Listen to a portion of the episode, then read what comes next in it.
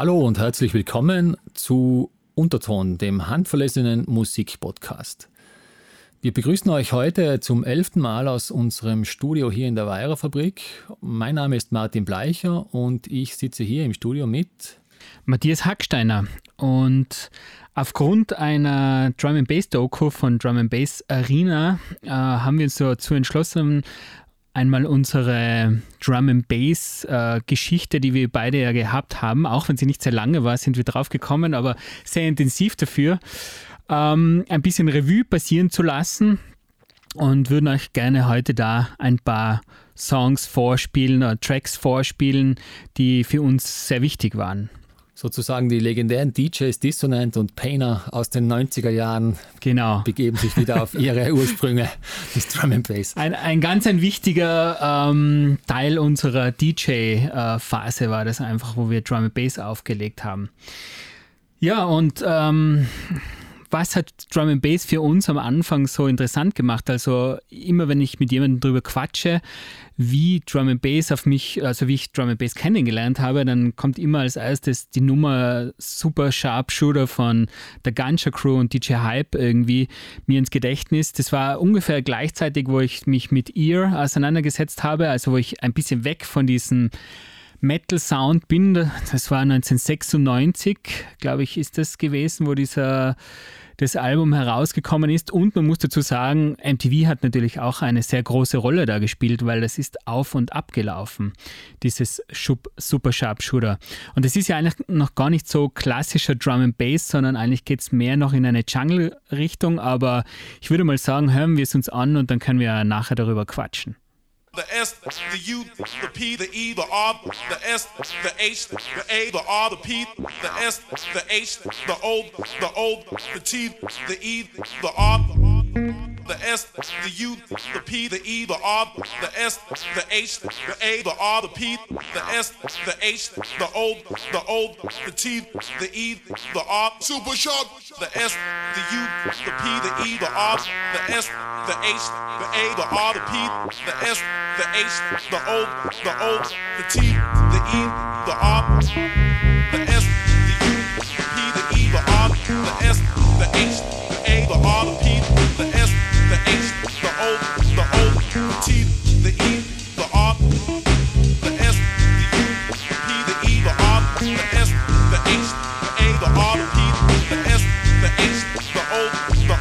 O, the super,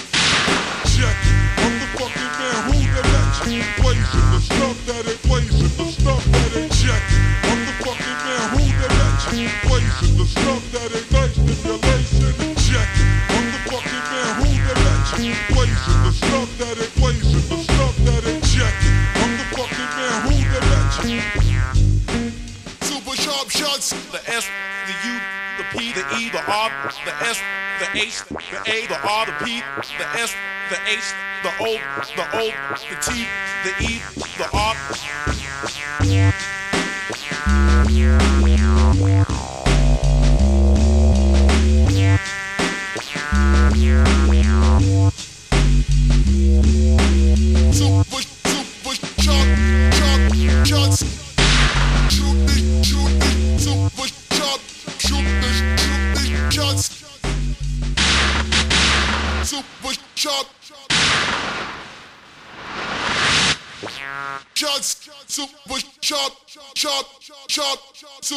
super sharp shooter, shooting super, super, super sharp shots.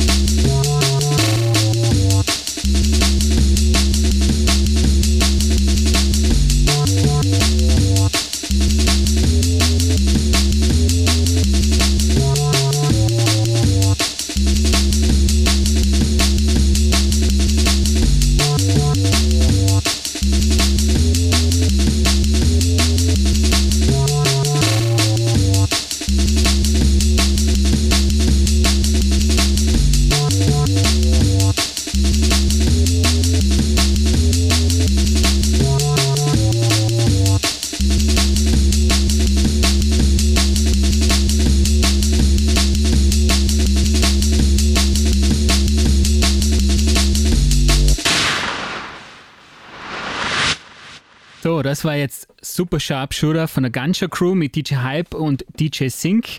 Vielleicht als kleine Randbemerkung, ich hoffe, heute ist es ganz besonders wichtig, dass die ganzen Zuhörer diesen Sound über ein gutes Soundsystem oder wenigstens über gute Kopfhörer hören, sonst kriegen sie da gar nichts mit, was da abläuft, weil bei Drum and Bass natürlich sehr viel im Bassbereich abläuft und vor allem bei solchen Nummern, die von der funky Bassline irgendwie leben und eigentlich so ein bisschen wie Jungle und Drum and Bass in Reinkultur zelebrieren, nämlich wirklich Drum and Bass, also diese beiden äh, Elemente mit zusätzlichen Method Man Samples vom Wu-Tang Clan. Also es ist einfach schon, äh, ja, da kommen alte Erinnerungen auf bei mir und macht irgendwie eine gute Stimmung, also der Sound. Das, also das ganze Jungle-mäßige hat ein bisschen noch mehr diesen Jump-Up-Style, dieses ähm, sag jetzt mal den positiven Vibe, das was sich ja mit Drum and Bass dann ein bisschen geändert hat. Ja, das war jetzt für mich noch äh, nicht so ganz der Einstieg in diese Drum and Bass Welt. Also das äh, ursprünglich war es ja, wie du gesagt hast, Jungle, also LTJ Bookham fällt mir da ein, der war ganz am Anfang da relativ weit an der Front unterwegs. Äh, ja, und das war dann halt schon eine kleine Weiterentwicklung, würde ich jetzt sagen. Äh, DJ Hype, DJ Sync. Aber bei mir war es dann definitiv, wo es dann in die düsterere Hardstep-Richtung, Tech-Step später gegangen ist, also was Ja. mich dann fasziniert hat. Also es war schon ja, total mit düsterer Stimmung verbunden. Also Drum and Bass war immer äh, viel Energie, Ja, ja. äh, sehr dunkle, düstere Clubs. Klarerweise bei dem Sound ist ja irgendwie doch ein bisschen eine Nähe zum Hip-Hop da, finde ich. Ja, also absolut. beim Jungle irgendwie. Das ist irgendwie halt eine andere Art und Weise äh, von Hip-Hop. Genau. Und vielleicht kurz, also zu Drum and Bass gesagt, in der Doku kommt es eh ganz gut rüber. Also es war ja, ist in England, in London mehr oder weniger entstanden ursprünglich. Ähm, ist bis, oder lange Jahre, vor allem in den 90ern, war es ein ausschließlich oder beinahe ausschließlich englisches äh, Club-Musikphänomen. Äh, später dann ist es irgendwo in die Welt hinausgetragen worden. Das sei, glaube ich, auch noch ganz, ganz wichtig zu erwähnen. Ja, und mein Zugang, also, also bei mir war ja die Zeit dann 96 eher so mit äh, noch rockigeren Sachen oder auch experimentellere Elektronik schon. Und irgendwo bin ich da auf ein Album gestoßen von, von Bill Leswell, ist eigentlich ein Bassist, der, der viel also, so Dub-Sachen macht, also aus dem Word-Sound-Umfeld. Den haben wir eh schon bei der Vorstellungsrunde mal gehabt. Und der hat dann für Sub Rosa, eigentlich ein Label für experimentelle Elektronik, ein Album aufgenommen mit dem Titel Oscillations. Und da war, es war meine erste Berührung mit Drum and Bass, war aber auch noch sehr also im, im jazzigen, funkigen Bereich äh, verankert. Aber ich glaube, äh, der Chronologie äh, Schulde oder der, der, Chronologie folgend müssen wir jetzt fast die Nummer spielen, weil äh, das einfach mein erster Zugang zu Drum and Bass war. Also Bill Lesfield mit der Nummer Factura.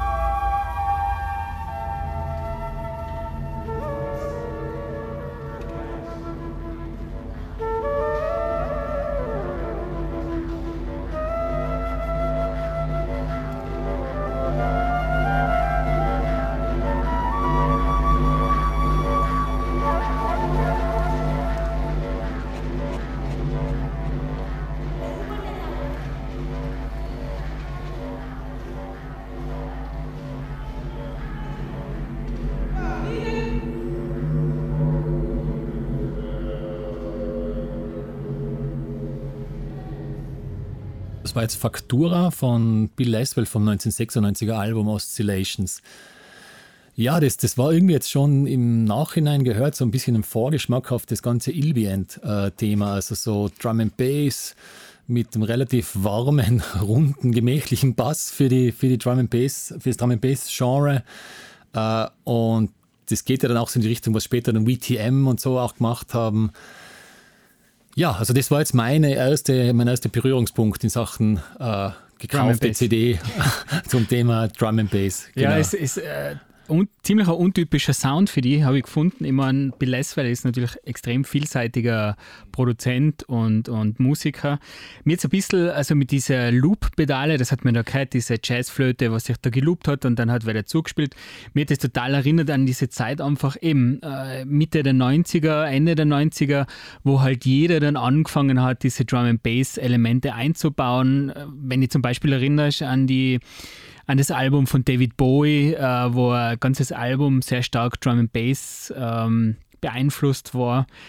Das ja genau, das, das war dann auch so, okay, es waren ein, zwei ganz gute Nummern dabei, aber es war jetzt dann auch sehr, wie soll ich sagen, teilweise krampfhaft halt das Ganze irgendwie überzustülpen. Die Madonna hat ja dann auch was gemacht, Drum and Bass mäßiges und das war irgendwie, das war eher so ein bisschen dann halt, ja, wo das Ganze in den kommerziellen äh, Bereich gerutscht ist. Ja, das ist halt wie mit so vielem. Also wenn es zuerst im Underground passiert, genau. also aus reinem Idealismus oder irgendwann entdeckt die Industrie und wollen das dann halt auf den Mainstream überstülpen. Genau, also und jeder will dann sein Stück vom Kuchen davon haben.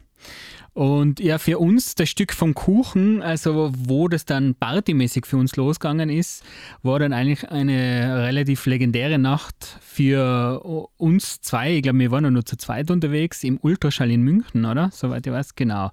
Das war dann die äh, Neu U-Turn Label Night und das war so nur, das war das erste Mal, wo ich so wirklich auf einer Drum Bass Party war und zu einem Zeitpunkt, wo das in Deutschland, Österreich und auch in der Schweiz noch recht äh, neu war, das Ganze, oder in Kontinentaleuropa noch recht neu war.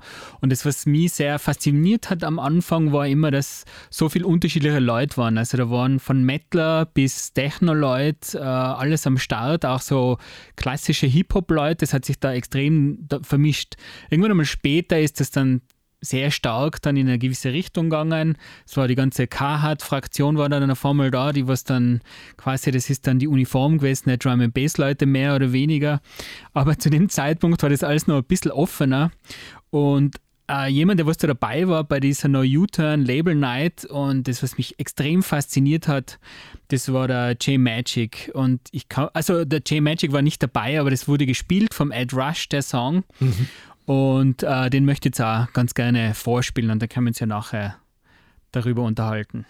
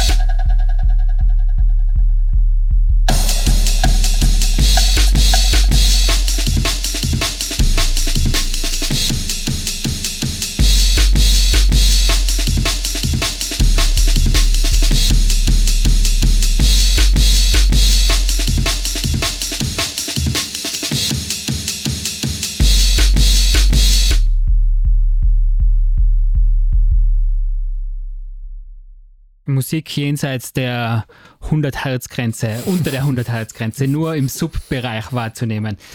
Äh, ja, immer noch eine super coole Nummer, finde ich. Also ich habe da einfach auch diese Erinnerung an diese Nacht irgendwie, wo wir da um zwei in der Früh geschickt haben und der Ed Rush diese Platte dann gespielt hat und ein Typ, ja wahrscheinlich sturzbetrunken oder was auch immer vor dem Subwoofer geschlafen hat und das ganze Publikum ist komplett ausgeflippt, weil es so, so abgegangen ist, wo, dieses, wo dieser Track gelaufen ist. Also die Emotion hinter diesen äh, Nummern, also das war schon einfach irgendwie gewaltig, diese, ja, diese ja. Gefühle. Ja, das war ja viel immer mit Energie verbunden, also mit einfach äh, die ganze Nacht durchtanzen im idealen Falle, also ja. die ganze Energie aufzusaugen von diesem Sound. Ich kann mich da auch noch gut erinnern, da war dieser MC Bailey, glaube ich, hat der geheißen. Das, das war dann das erste Mal so Drum and Bass mit Live-MC, auch für mich. Und das war schon auch ganz eine, eine gute Mischung. Also wie die das rübergebracht haben, dieses Energetische nochmal zu steigern durch den MC-Auftritt. Ja, ja, das war immer so ein bisschen, ich war immer ein bisschen hin und her gerissen. Teilweise hat es wirklich gute MCs gegeben, die was das Ganze natürlich auf ein anderes Level gebracht haben, weil sie das Publikum involviert haben. Teilweise dann aber auch leider so, wo man sich gedacht hat, jetzt shut the fuck up und lass jetzt endlich die Musik spielen und äh, wir, wollen, wir wollen mehr von der Musik hören. Und ich, ich glaube, ein guter MC, der weiß es ganz genau, wenn er leise sein muss und wenn er Stimmung machen muss. Ja, da sind oft äh, relativ überdimensionale Egos am Start gewesen bei den MCs, so wie du sagst, dass es war im Endeffekt dann negativ für das Gesamterlebnis, weil der über die Beats dann schon drüber gegangen ist oder wollte halt, mhm. hat es dann eigentlich zerstört, die ganze genau, Stimmung. Genau. Ja, zu dem J-Magic, ich glaube, die die Scheibe war ja vom, vom Platinum Breaks, also von dem ersten Metalheads Sampler, wenn ich mich richtig erinnere.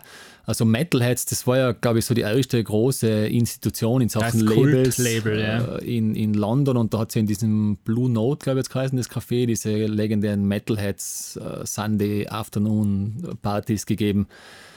Und da äh, sei noch erwähnt, das kommt in der Doku auch recht gut rüber, dass, dass der Goldie, das war ja der, der Chef von dem Label, äh, ist ja eigentlich davor schon mit Drum and Bass, also mit diesem Inner City Live, äh, Hitparaden tauglich gewesen. Das war ja schon irgendwo scheinbar 1995. Ich habe es jetzt gerade noch schnell rausgeschrieben, weil ich habe den damals live gesehen, also vor der Björk, der war damals mit der Björk alliiert. Mhm. Das war im September 95 und, und da ist ja dieses Inner City Live, das war glaube ich 10 oder 11 Minuten Nummer ist aber irgendwie in den Hitparaden gelandet in England und dort, glaube ich, dann das Drum and Bass Thema schon angefangen fort aufzunehmen. Mhm, okay. Ja, ähm, auf jeden Fall, also das, das Metalheads Label, da hat halt der Goldie dann die, die besten oder die, die unbekanntesten Talente unter seinem Schirm, sage ich, versammelt und, und neben J Magic waren da eben auch so äh, Typen wie Doc Scott, also King of the Rollers haben sie den damals genannt, genau, ja. Shadowboxing, Shadowboxing Remix, das waren Klassiker, ob unter dem alter Ego Nasty Habits oder unter Doc Scott.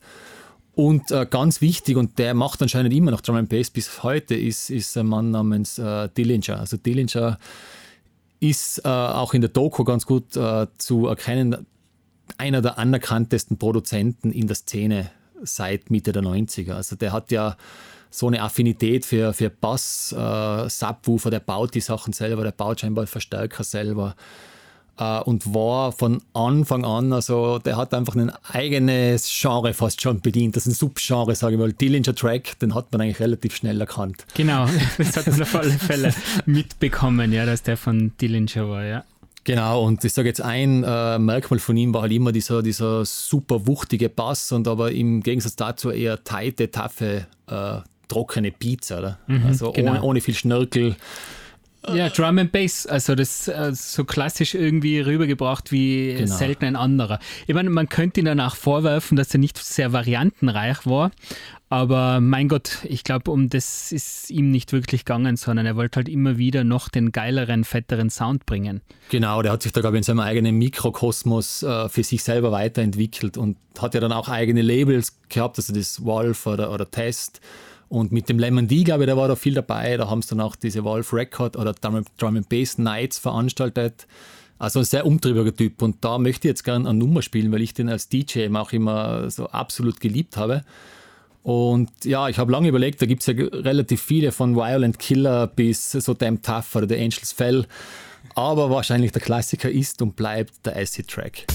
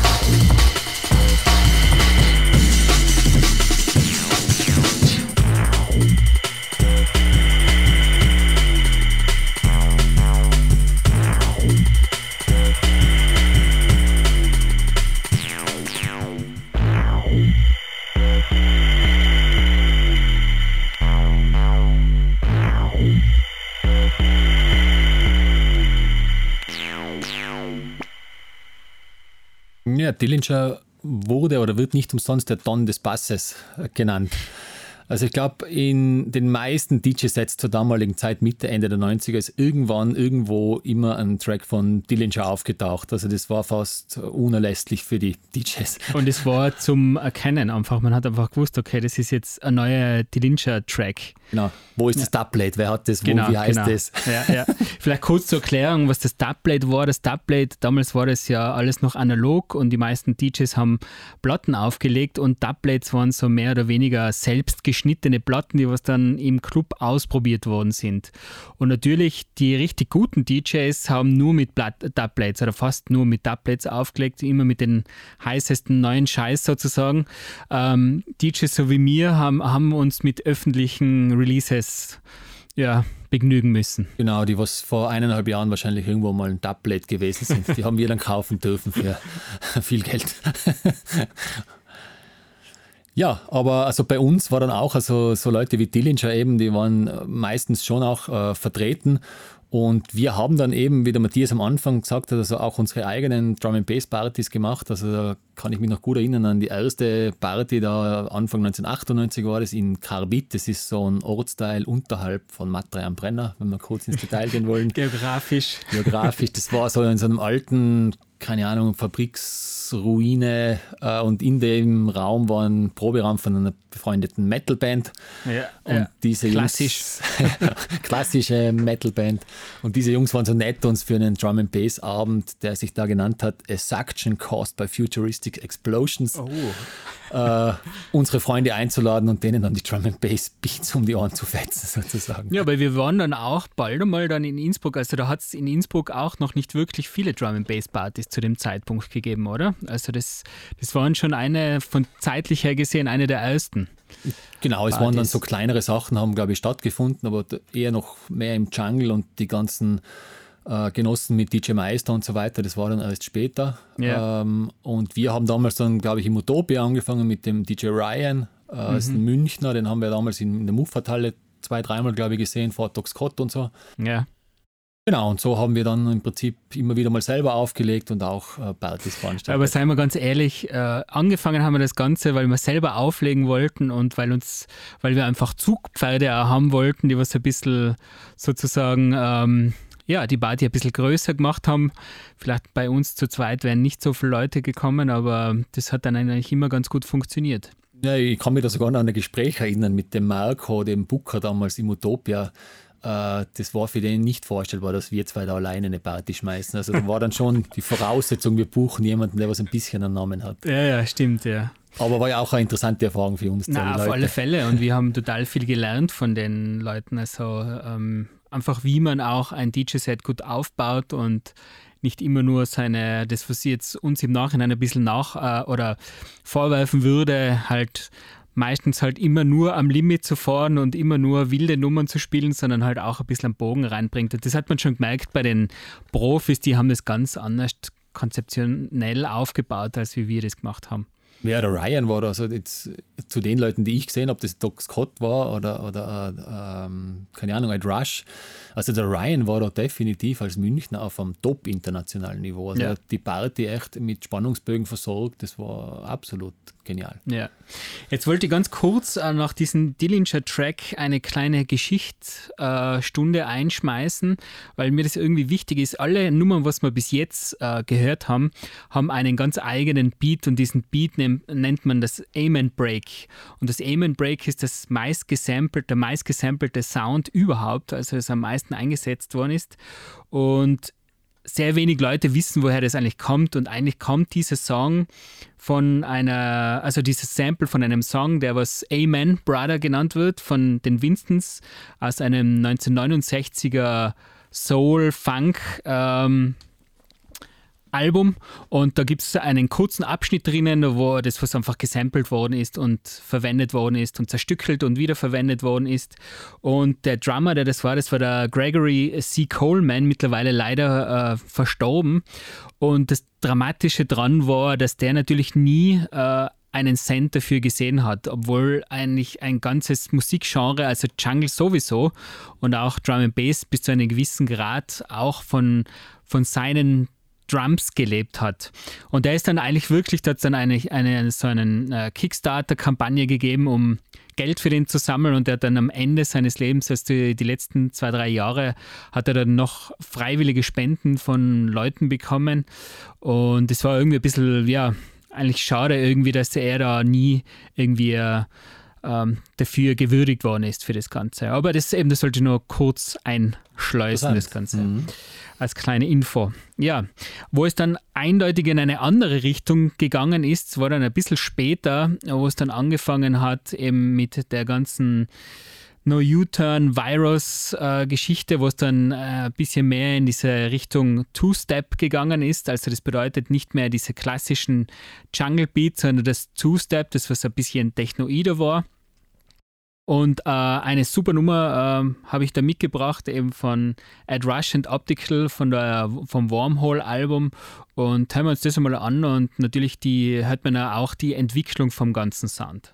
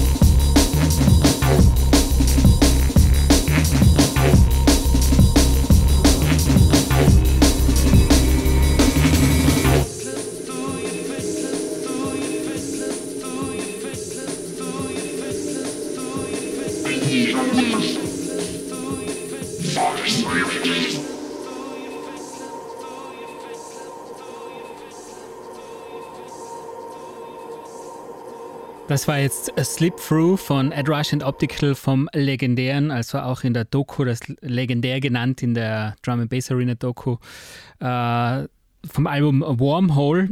Und man merkt schon jetzt bei dem Sound, Witzigerweise war der ja auch ein Armen Break dabei, äh, ein bisschen im Hintergrund eine ab, abgewandelte Form davon, aber natürlich dominiert hier schon eindeutig dieser Bumchak-Sound, äh, also der Two-Step, Two ja.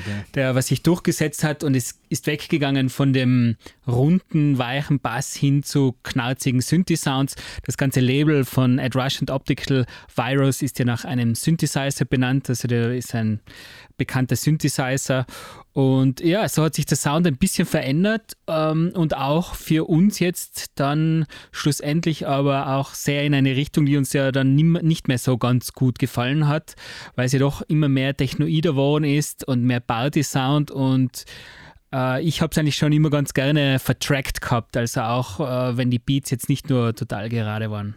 Ja, das war ja dann also, wo No U-Turn, glaube ich, so ziemlich am Ende war, ist ja dann eben Ed Rush mit Optical, die waren ja dann das neue Dream Team sozusagen. Also haben dann auch bei dem, glaube ich, beim Groove Rider Label, bei dem Prototype, haben sie einige Sachen äh, veröffentlicht. Aber wie du sagst, also von der, von der Stimmung her ist es immer mehr in so schneller, weiter, höher, äh, vor allem auch gegangen und weg eben von dem Hardstep, der was für mich eben so die, die, wie soll ich sagen, der Einstieg war und auch das Interessanteste in meiner Drum and Bass Zeit. Nach wie vor. Also wenn ich mir es jetzt noch anhöre, super Nummer, keine Frage. Ja. Aber nach fünf Nummern äh, verliert es relativ schnell den, den Reiz dann für mich und vor allem äh, das war jetzt ja weitaus die beste Nummer wahrscheinlich. Ja, und da hat es auch viele Sachen gegeben, die waren einfach dann ja, sowas ja. von, von äh, Massenbrei oder wie sagt man, Einheitspreis, Einheitsbrei, das Wort. Ja. Ähm, ja, aber ich glaube, äh, da will der Matthias jetzt noch was dazu sagen. Wirft ein. ich muss jetzt nur kurz was einwerfen. Man muss ja immer dazu sagen, das sind ja eigentlich äh, DJ-Tools gewesen. Also genau. das sind ja keine Songs, die was man daheim gemütlich zum Glas Rotwein trinkt, sondern da hat man schon ein bisschen tanzen müssen und die DJs, diese langen Enden und diese langen Anfänge macht das Ganze ja super zu mischen für den DJ. Also damit er irgendwie äh, der, der, das, die zwei Nummern ineinander greifen können, dass sie eben locked in sind. Und äh, das muss man schon immer ein bisschen den Hinterkopf behalten. Das, diese Nummer könnte man wahrscheinlich auf eine 2 Minuten 30 Nummer zusammenschneiden und hätte mehr oder weniger genau das Gleiche gesagt. Aber weil es halt Tanzmusik ist, dauert das Ganze halt teilweise alles ein bisschen länger. Ja, und das war ja dann auch meistens bei den DJ-Sets, hat man wahrscheinlich genau zwei, drei Minuten Genau. gehört. Äh, Dann ist es eben verschmolzen mit den anderen Sachen. Genau. Und das war auch bei der Doku das Interessante. Also, wenn man das da wieder ganz gut feststellen hat können, also was vor allem in den Clubs da in London, was da für eine irre Energie da ist, was da für ein, ein auch ein Andrang war. Also, die waren ja teilweise äh, schon Wochen vorher ausverkauft. Gerade die Ant, glaube ich, hat da eine geheißen, der Ja. bekannte Club. Und das haben wir dann in Innsbruck, muss ich auch sagen, also nachdem wir, wir schon Drum and Bass äh, ein bisschen verschmäht haben, dann haben wir die, diese Full Contact Crew, also die haben ja in Innsbruck dann auch ein, super ein Niveau ja. von Drum and Bass aufgezogen, das was sich im internationalen Vergleich nicht schämen braucht. Ja, von, ja. von Anlage, von DJs, qualitativ, also absolut hochwertig, finde ich. Ja. Ja, und ähm, jetzt gehen wir vielleicht noch mal ein bisschen zurück, weil auch da gibt es noch eine weitere äh, Ikone, auch aus dem Metalheads-Umfeld, äh, und zwar Photek. Äh, Rupert Parks mit bürgerlichen Namen. Der ist immer irgendwo total außerhalb vom, vom massentauglichen, damals angesagten Sound gestanden. Also da gibt es vor allem also diese Nummer, die ich jetzt auch spielen will, diese Niten Ishiryu, äh, ist so mit dem Martial Arts Video, also mit einem Schwertkämpfer aus Japan. Die haben wir da sogar rausgeschrieben, wie der heißt. Es ist der Miyamoto Musashi, ist einer von den bekanntesten Schwertkämpfern anscheinend in Japan. Und dessen zwei Schwerttechnik hat er sich von einem Schlagzeuger anscheinend abgeschaut oder inspirieren lassen zumindest. Und der Fotek hat es dann in dem Video wieder umgedreht. Also das war dann im Prinzip, ich sag mal, Martial Arts, äh, Drum and Bass, sehr atmosphärisch, hochkomplexe Beats, äh, oft dann auch so minimale Synth-Melodien dabei und, und aber ganz weit außerhalb von, von allem anderen, was es da gegeben hat zurzeit.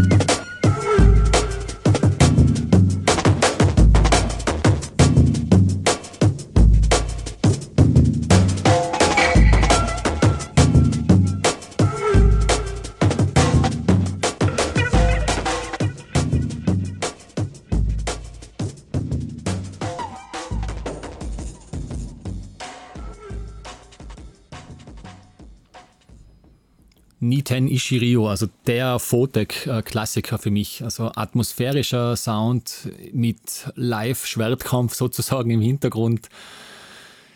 Ja, also wie ich es im Vorhinein schon gesagt habe, also ganz anders als wie der handelsübliche Drum and Bass zur damaligen Zeit und auch jetzt noch, wenn man sich anhört, ich habe kaum was Vergleichbares gehört bis jetzt, was so in die Richtung von Fotech geht. Ja, der ist äh, für mich auch schon immer total rausgestanden mit seinen Beats, weil wenn man das so ein bisschen aus der produktionstechnischen Seite betrachtet, das ist eine mega Arbeit, wo andere hm. Produzenten sehr viel mit Loops arbeiten, wo man Loops wiederholen kann und so, äh, sagen wir, das Stück füllen kann, hat der das ja einzeln geschnipselt und da hat es noch nicht irgendwie die Werkzeuge früher dafür gegeben, sondern er hat es wirklich ich habe mir da mal ein Doku angeschaut, der hat das wirklich händisch hinverschoben und das ist äh, ein mega Aufwand.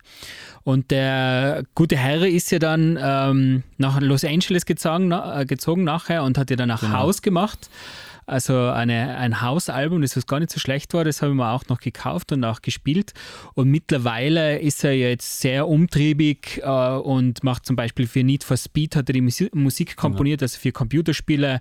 Bei Wipeout war er auch dabei. Also der ist schon immer noch aktiv, nur nicht mehr eigentlich halt im Drum and Bass, sondern eigentlich mehr ein äh, Berufskollege von mir. genau, der hat, dem ist das Wetter auf die Nerven gegangen in England und hat sich genau. dann nach Los Angeles genau. für Soundtrack und Videospiel äh, ja. verabschiedet. Und äh, da wir jetzt dabei sind, so ein bisschen die andere Seite von Drum and Bass zu zeigen und nicht nur das Tech-Step und die dunkle Seite, ähm, möchte ich jemanden erwähnen oder eigentlich eine Crew erwähnen, von denen ich jetzt nicht gleich verspielen werde, aber von der ganzen Bristol Posse, äh, die haben wir noch gar nicht angesprochen, was sie ganz unabhängig von London ihren eigenen Sound entwickelt hat, der was ja doch ein bisschen musikalischer, jazziger war. Also äh, der bekannteste davon ist sicher der Ronnie Size mit seinem Brown Paperback, äh, das was ja auch in den Charts gelaufen ist, oder DJ Crust oder DJ Die, alle die, was da dabei waren. Und noch jemand, den was ich erst sehr viel später entdeckt habe, für mich war der LTJ Buckham, Buckham, keine Ahnung, wie man ihn genau ausspricht. Der eigentlich schon ganz früh bekannt geworden ist. Eigentlich ist der extrem ähm, früh bekannt geworden und für mich war das früher immer ein bisschen so, ja, das ist so der lasche Drum and Bass, das gefällt mir nicht. Weichspüler Jungle. Genau, genau, Weichspüler Jungle. Aber dann im gemäßigten Alter bin ich draufgekommen, oha, das hat was. Ähm, und da würde ich jetzt gerne eine Nummer von ihm spielen.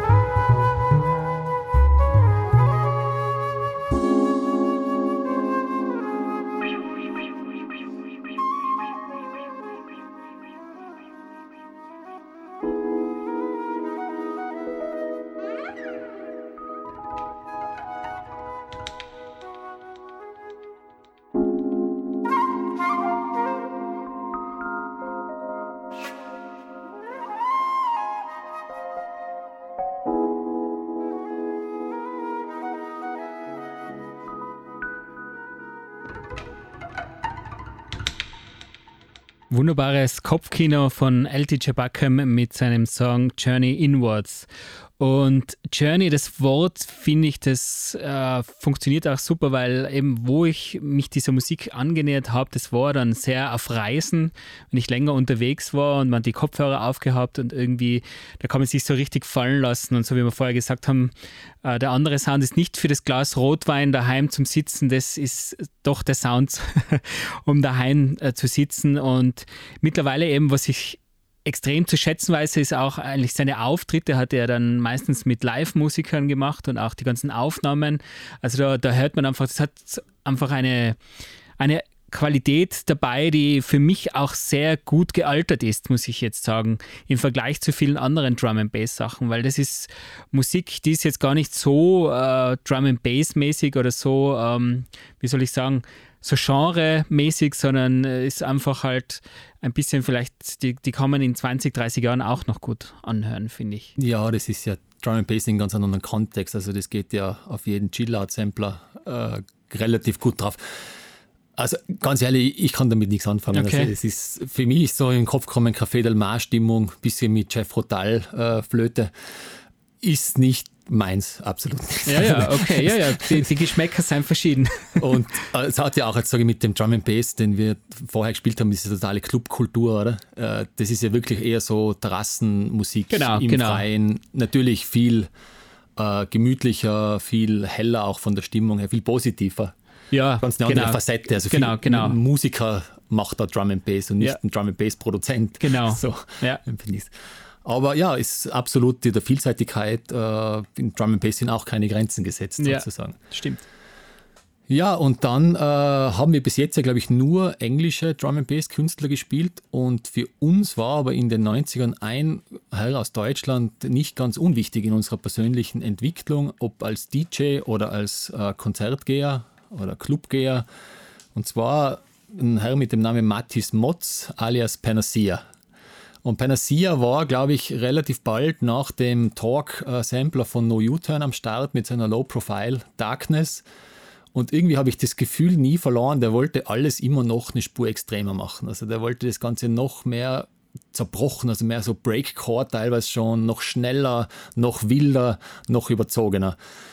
Hat für uns dazumals absolut Sinn gemacht. Da hat sie auch, glaube ich, da waren wir mal auf dem DJ-Auftritt von DJ Spooky. Der hat ja auch da Sachen von Panacea äh, live verschnitten, sage ich mal. Und ja, war ein sehr einflussreicher Drum and Bass Produzent. Wir haben den selber mal gemacht. Ich muss mal kurz schauen. Es war November 99 im Utopia. Und ich kann mich da noch gut erinnern, das war dann eher schon so, glaube ich, nach dem zweiten oder dritten Album und, und der hat dann diese DJs aus Amerika mitgebracht, also den UFO und die Sage. Und währenddessen sein Sound schon eher zu überzogen war, in meinen Augen, äh, waren UFO und Sage da ziemlich fresh am Start.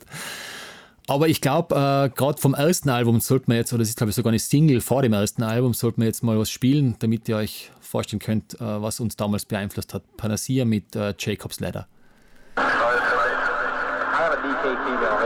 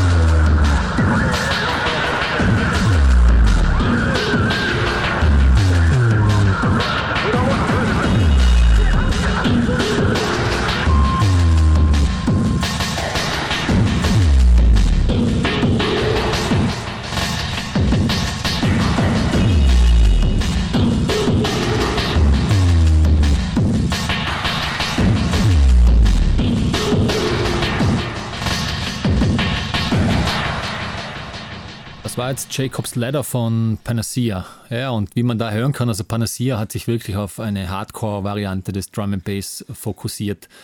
War ja ursprünglich auf dem Chrome-Label, später Position Chrome, das war so ein Ableger, glaube ich, von Mil Plateau, Force Inc., wo auch äh, so illustre Zeitgenossen wie Alec Empire oder auch Techno Animal äh, vertreten waren. Und ich glaube, mittlerweile macht er nur mehr so Gabba, Techno und solche Sachen. Das ist auch komplett weg von dem Drum and Bass und ja, hat für mich eigentlich auch nur damals 97, 98, 99 äh, funktioniert. Jetzt mittlerweile ja, okay. Ja, das war, äh, mir ist jetzt auch sofort Basel eingefallen, wo wir da waren in der Dampfzentrale. Das war so, glaube ich, das Highlight, wo wir den gehört haben. Mhm. Aber eben, das wäre jetzt ein Beispiel für äh, nicht gut gealtert. Also, wenn man sich das jetzt anhört, hat das Ganze schon ein bisschen was von Kindermelodien und der Root-mäßige Techno-Anleihen von den Melodien her.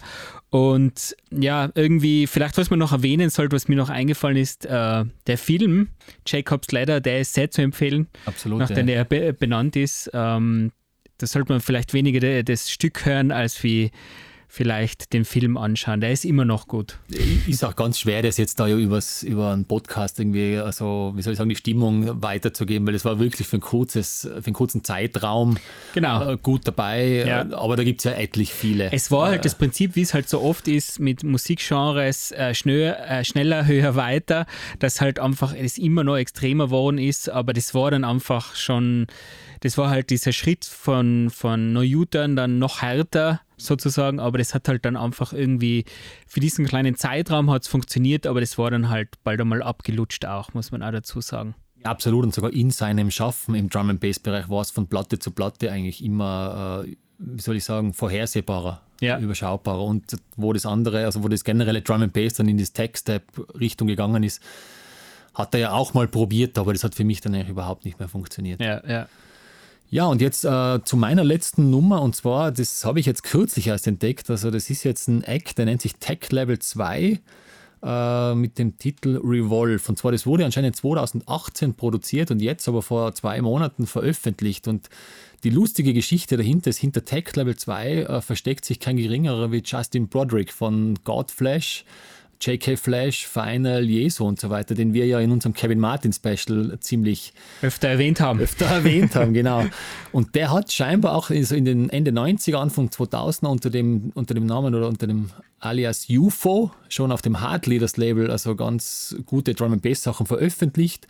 Und vor allem habe ich da gelesen, dass der in der DJ-Szene ziemlichen Support gehabt hat. Also Groove Rider hat den permanent am Anfang seiner Sets auch gespielt. Ähm, ja, sieht man wieder, dass Justin Broderick wahrscheinlich oft mal einer der unterschätztesten Musiker ist. Der hat doch eine relative Bandbreite auch zu bieten.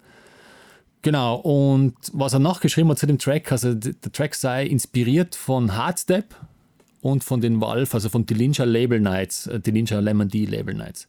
Viel Spaß mit äh, Revolve. Bin gespannt.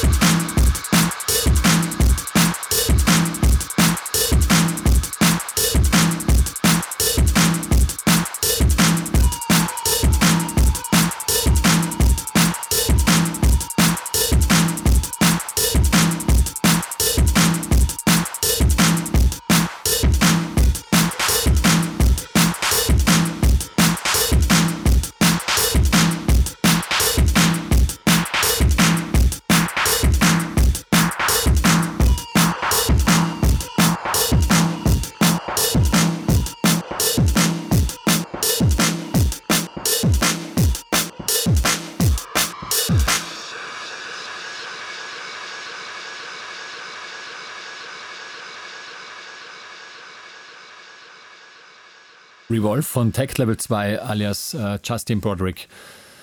Ja, das war jetzt so, würde ich sagen, eine Erinnerung an die 90er Jahre. Also eigentlich an der Sound, der mir im Drum and Bass Bereich, äh, ja, wo ich auch aktiv noch viel gehört habe, eigentlich am besten gefallen hat. Diese Art, dieser Style.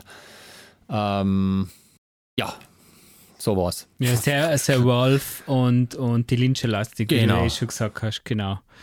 Es war jetzt ein bisschen, ja, äh, ja auch ein bisschen ein Teacher-Tool, um es jetzt einmal ein bisschen nett auszudrücken, weil jetzt eigentlich nicht wirklich viel Entwicklung da war im Track, aber Genau, Ja. absolut. das lassen wir jetzt mal so stehen, aber wenn wir schon bei den aktuellen Nummern sind, dann würde ich jetzt auch gerne zu meinem Abschluss kommen, weil wir uns ja dann damals eigentlich, sage ich jetzt einmal, Anfang der 2000er dann mehr oder weniger von Drum and Bass entfernt haben, weil einfach die ganze Entwicklung nicht mehr weitergegangen ist, aber Drum and Bass ja nicht aufgehört zu, hat zu existieren. Und das hat diese Drum and Bass Arena Doku auch ganz gut rübergebracht, wie sich das extrem äh, erweitert hat und zu einem weltweiten Phänomen geworden ist und da mega große Raves jetzt am Start sind. Vor allem jetzt ist es sehr groß in den Staaten und äh, ich war da eigentlich immer ein bisschen, ja, also ich habe das gar nicht mehr so mit, nicht mehr so wirklich mitverfolgt. Die einzigen, die was für mich da immer recht stark rausgestochen haben, das waren die Holländer Noisia. Die waren ja auch schon zu unseren Zeiten aktiv, sind ein bisschen unterm Radar geflogen, aber die haben extrem interessanten und sehr gut äh, produzierten Drum and Bass veröffentlicht. Und zum Schluss würde ich jetzt dann noch gerne eine Nummer spielen davon. Ähm, abschließend würde ich auch noch einmal gerne auf die Homepage hinweisen, unterton.org. Da kann man die ganzen Playlists anhören. Wir haben diese Playlist jetzt auch ein, diesmal ein bisschen erweitert, weil wir uns nicht ganz entscheiden haben können. Und von meiner Seite her würde ich gerne Ciao und Arrivederci sagen und bis zum nächsten Mal. Ja, macht es gut, auch von meiner Seite. Äh, viel Spaß bei Neusia. Bis zum nächsten Mal.